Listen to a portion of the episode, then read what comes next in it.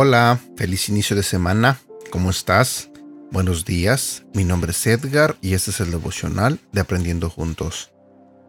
El día de hoy quiero comenzar esta semana compartiendo contigo un devocional que se titula Dios puede restaurar tus pensamientos. No existe nada imposible para Dios. Él todo lo puede, así que no te afanes por no obtener esta sabiduría rápido. Llevará tiempo, pero para comenzar es importante reconocer cómo está tu dependencia de Dios en tu vida. Todo pensamiento negativo, todo pensamiento de mal, comienza en tu corazón. Un corazón sucio espiritualmente genera hábitos malos en nuestra vida cotidiana, a la hora de hablar e interactuar con las demás personas.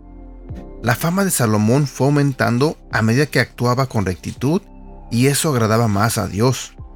Hoy en día nadie quiere lograr eso y se vuelcan a tener una mente autodependiente de su propia voluntad, incluso de terceros, pero no de Dios. Las palabras de la boca del sabio son llenas de gracia, mas los labios del necio causan su propia ruina. Eclesiastés capítulo 10 versículo 12. Hoy Dios te hace una invitación a la sabiduría, a poder clamar por sus pensamientos, que son de bien, que son de bendición y va aumentando de gloria en gloria. Todo lo que viene de Dios es puro, es sin mancha. No es como el mundo te ofrece las cosas, sino algo superior, un pensamiento que restaurará tu mente y tu forma de ver la vida. Versículo para recordar. Colosenses capítulo 3 versículo 1 y 2. Dios les dio nueva vida pues los resucitó juntamente con Cristo.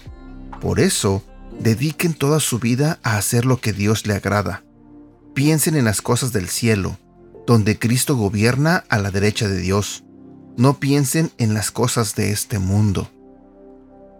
También quiero compartir contigo a este otro versículo que se encuentra en 2 Corintios capítulo 7 versículo 1.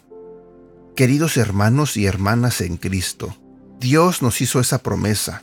Por eso, para que Dios nos acepte, no debemos hacer el mal, sino mantenernos libres de pecado. Honremos a Dios y tratemos de ser santos como Él. Y bueno, por el momento me despido. Espero que este devocional te haya sido de ayuda. Espero que Dios te haya hablado en esta mañana. Cuídate mucho, tú que te diriges a tu trabajo, que estás a punto de comenzar tu semana, que estás quizás alistando a los hijos para la escuela. Cuídate mucho, te deseo lo mejor y de corazón te digo y espero que Dios te bendiga y que bendiga tu vida siempre. Hasta pronto.